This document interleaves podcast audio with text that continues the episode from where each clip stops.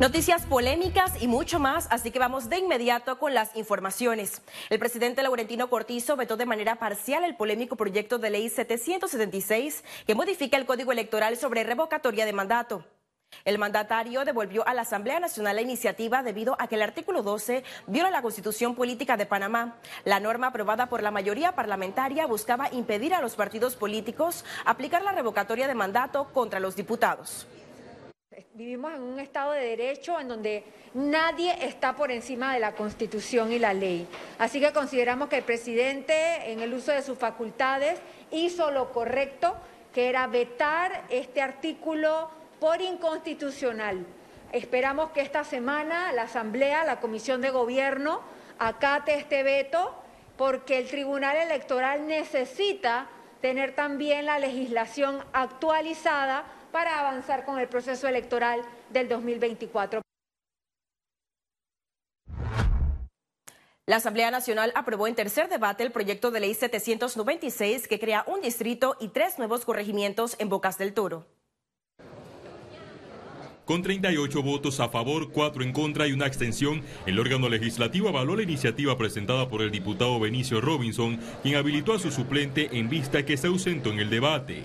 Consideramos que este anteproyecto de ley es importante para la economía nacional, toda vez que se proyecta hacer un aporte importante al Producto Interno Bruto. La banca independiente se opuso a la aprobación y calificó el documento como una división irresponsable. Vemos que lo que el proponente quiere no es solamente asegurar, buscar la manera de asegurar con las uñas el futuro político que cada vez se ve más incierto para él, pero además hacerse con los dineros del Estado, porque un crédito fiscal, eso lo paga el contribuyente, eso lo pagamos nosotros, todos nosotros, ver cómo se logra dinamizar su economía. Los informes revelaron que se creará el nuevo corregimiento de Quebrada de Sal, sumado al de Bahía Honda, que cuenta con solo 88 habitantes, y Solarte con 124 electores. Por su parte, el distrito de Bastimentos estará conformado por menos de 1.600 personas. Se leyó la cantidad de población, electores de esa área, pero a la vez también reconoce que no hay casa, no hay aguas, no hay luz, no hay letrina. Anteriormente, el diputado Benicio Robinson creó en Bocas del Toro 11 corregimientos. Pese a los cuestionamientos, recibió la sanción del presidente Laurentino Cortizo. Félix Antonio Chávez, Econius. Pero también... La Fiscalía de Cuentas a la espera de calificación del mérito de tribunal en proceso de llamamiento a juicio de la rectora de la UNACHI. Estamos en espera de la calificación del mérito por parte del Tribunal de Cuentas. Eh, son tres magistrados que revisan eh, esta resolución, así que me imagino que están en ese proceso de revisión. Además, que también hay un proceso que pasa por eh, el establecimiento del monto por parte de los contables que tiene el Tribunal de Cuentas. Está por arriba de los 200 mil dólares y lo que nosotros estamos demandando, en este caso los reparos, es por los salarios recibidos por parte de una docente que no ha justificado sus horas administrativas. El vicepresidente de la República, José Gabriel Carrizo, se refirió a las razones por las que declinó a su postulación del Comité Ejecutivo Nacional del PRD. Decidimos no hacerlo primero porque debo ser respetuoso de, lo, de, la voluntad de miles de panameñas y panameños que me dieron el, pasado mayo del 2019 al, al asignarme o al escogerme como vicepresidente de la República. La directora de la Autoridad de Transparencia y Acceso a la Información, Elsa Fernández, aseguró no tener competencia para investigar mensaje político del vicepresidente José Gabriel Carrizo en canal estatal. Tenemos que tomar en cuenta que la ANTAI tiene una legislación que, guarda, que tiene que ver, claro, con todo servidor público, pero cada, cada servidor público tiene su propia competencia. Eso es importante que lo aclaremos, ¿no? De acuerdo a lo que es la ANTAI, la ANTAI no tiene facultad directa sobre autoridades nominadoras que están contempladas en el Código Judicial. Recordemos que estas son investigaciones cruzadas, que hay un órgano que juzga al otro y es justamente entonces el órgano respectivo quien tiene que hacer lo oportuno, ¿no? Panamá y Estados Unidos crearon un grupo de trabajo anticorrupción. El memorando de entendimiento se firmó en la Cancillería con la participación de la Embajada de Estados Unidos, la Policía Nacional, el Ministerio de Seguridad, el Ministerio Público y la Autoridad de Transparencia y Acceso a la Información. El acuerdo de alto nivel estará enfocado en la aplicación de buenas prácticas institucionales, el combate contra la corrupción, el cumplimiento con las recomendaciones y mejorar las políticas anticorrupción que es un, realmente un compromiso uh, con la lucha contra la corrupción.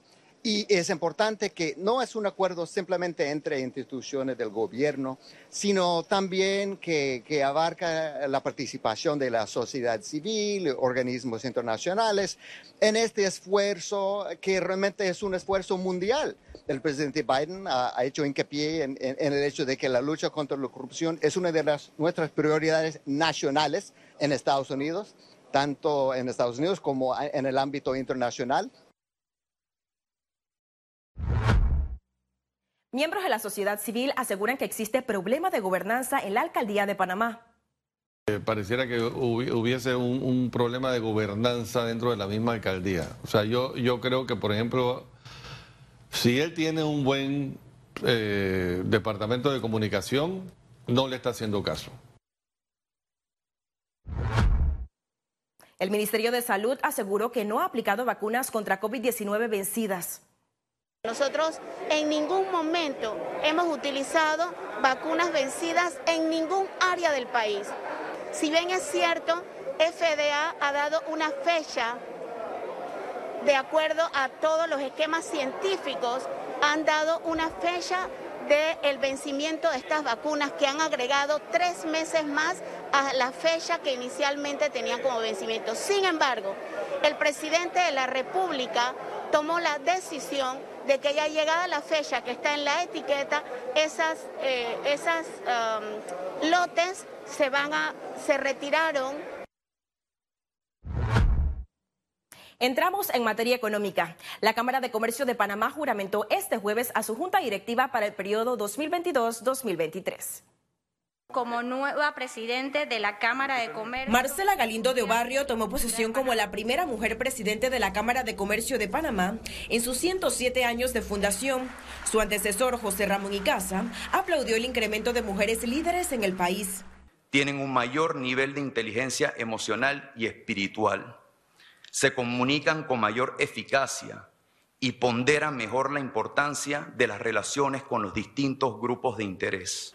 ¿Juran ustedes cumplir con los estatutos de la En el acto, Galindo juramentó a la directiva que la acompañará durante su gestión. Impulsaremos un plan de trabajo enfocado en educación, emprendimiento e igualdad de género pero yo quiero invitarlos hoy a recuperar el optimismo por el futuro de nuestro hermoso país. Hablo de un optimismo argumentado, basado en el hecho de que ya hemos sido capaces de hacer juntos grandes cosas por Panamá. La clausura de la ceremonia estuvo a cargo del presidente de la República, Laurentino Cortizo Cohen, quien agradeció a la empresa privada el trabajo conjunto en sus años de administración y aseguró que continuará con puertas abiertas para enfrentar situaciones de Panamá. Ciara Morris, Econews. Y en ese mismo evento, el presidente Cortizo reiteró a Estados Unidos la solicitud de renegociar el tratado de promoción comercial que mantienen. ¿Y aceptaron renegociar? Bueno, en eso estamos. Inclusive ya se envió una nota formal al USDA o a la Secretaría de Agricultura y al USTR, que es la Oficina Comercial de Estados Unidos, por donde se debe enviar formalmente eh, esas notificaciones. Ya se, se, envió. También, bueno, me comprometí allí, obviamente, a asistir a la Cumbre de las Américas. La Organización Internacional de Trabajo presentará el informe actuarial sobre la caja de seguro social en julio de este año. Así lo proyecta el director Enrique Lao. Nosotros en el mes de julio debemos estar recibiendo un informe preliminar que eh, será analizado, eh, veremos los elementos técnicos hasta que llegue el informe final, que me imagino que debe ocurrir un par de meses después. Una vez que eso pase, entonces le toca al pueblo, eh, le toca a la mesa. Ellos pidieron más información, nosotros se la hemos dado. Y yo quiero dejar muy claro que la Caja del Seguro Social y particularmente esta administración abrió todos los libros del Seguro Social. No hay secreto. Todo está en el sistema de gobierno abierto, de datos abiertos. El nuevo contrato con Minera Panamá sigue en redacción. El gobierno prevé que lo presentarán a la Asamblea Nacional en la próxima legislatura. Es un contrato que ahorita mismo pues está en las últimas etapas de revisión. ¿Para cuándo llegaría la Asamblea? Bueno, no sé si vamos a estar listos para antes que termine las sesiones ordinarias, eh, pero sí, no, no creemos que, que falte mucho más. Lo más probable, seguro que sí. Este jueves inició Expo Vivienda Capac 2022. Esta feria de viviendas de interés preferencial hasta de alto costo se desarrolla desde este 21 hasta el próximo domingo 24 de abril en el Panama Convention Center. Este jueves, en el acto de inauguración, informaron que los interesados también podrán participar de forma virtual en la plataforma www.feriascapac.com. El Aeropuerto Internacional de Tocumen fue reconocido nuevamente como el más puntual de América Latina. La consultora especializada Sirion calificó al aeropuerto de Tocumen con un índice de puntualidad arriba del 97%, posicionándolo como el tercero más puntual del mundo, seguido de los aeropuertos de Osaka y Tokio Haneda en Japón. Tigo Panamá obtiene por segunda vez la certificación Tier 3 Gold de sustentabilidad operativa. Esta distinción reconoce la capacidad de centro de datos para gestionar cualquier evento natural o fallo humano sin perder la gestión del manejo de la información.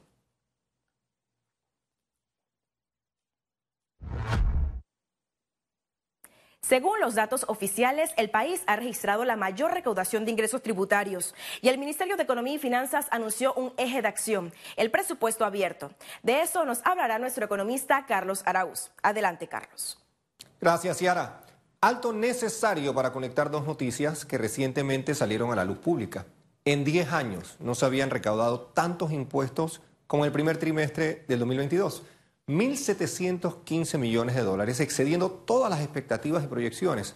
Eso habla de la diligencia en materia de acercamientos con los contribuyentes de parte de la Dirección General de Ingresos y seguramente algo del éxito es atribuible a las moratorias fiscales que invitaron a contribuyentes a ponerse al día con tributos por pagar. Por un lado, la noticia de mayor recaudación apunta hacia despertar y recuperación económica. Con dolor, algo que debe ser recibido como positivo fue quizás aceptado con algo de indiferencia porque usualmente no se siente que la bonanza fiscal aplique para resolver los problemas que todos conocemos en seguridad social, educación, salud y otros tantos más que nos aquejan desde hace décadas. Con eso dicho, la esperanza de la necesaria transparencia se asomó con la otra noticia de los primeros pasos concretos hacia la puesta en práctica de un presupuesto abierto que invita a la participación ciudadana fiscalizadora de nada sirve anunciar recaudaciones tributarias históricas si no hay una disciplina, un compromiso de país para ejecutar con temas como los objetivos de desarrollo sostenible, más que presentes y con la conciencia plena del impacto final que el uso de fondos públicos debe tener. Un presupuesto abierto de la mano de fondos asignados responsablemente podría ser una mezcla potente en la solución de problemas de vieja data. Más allá de planillas que siguen creciendo, de diputados que exigen puestos para adherentes partidarios, viáticos, dobles salarios y nuevas leyes para crear corregimientos, pues la fiscalización de todo ese dinero que hoy día entra a las arcas del Estado presenta el primer paso hacia encontrar soluciones sostenibles que impacten como nunca antes el devenir de todos los panameños. Vuelvo contigo, Ciara. Muchas gracias, Carlos, por esta precisión de datos para poder entender la naturaleza del llamado presupuesto abierto y su enfoque.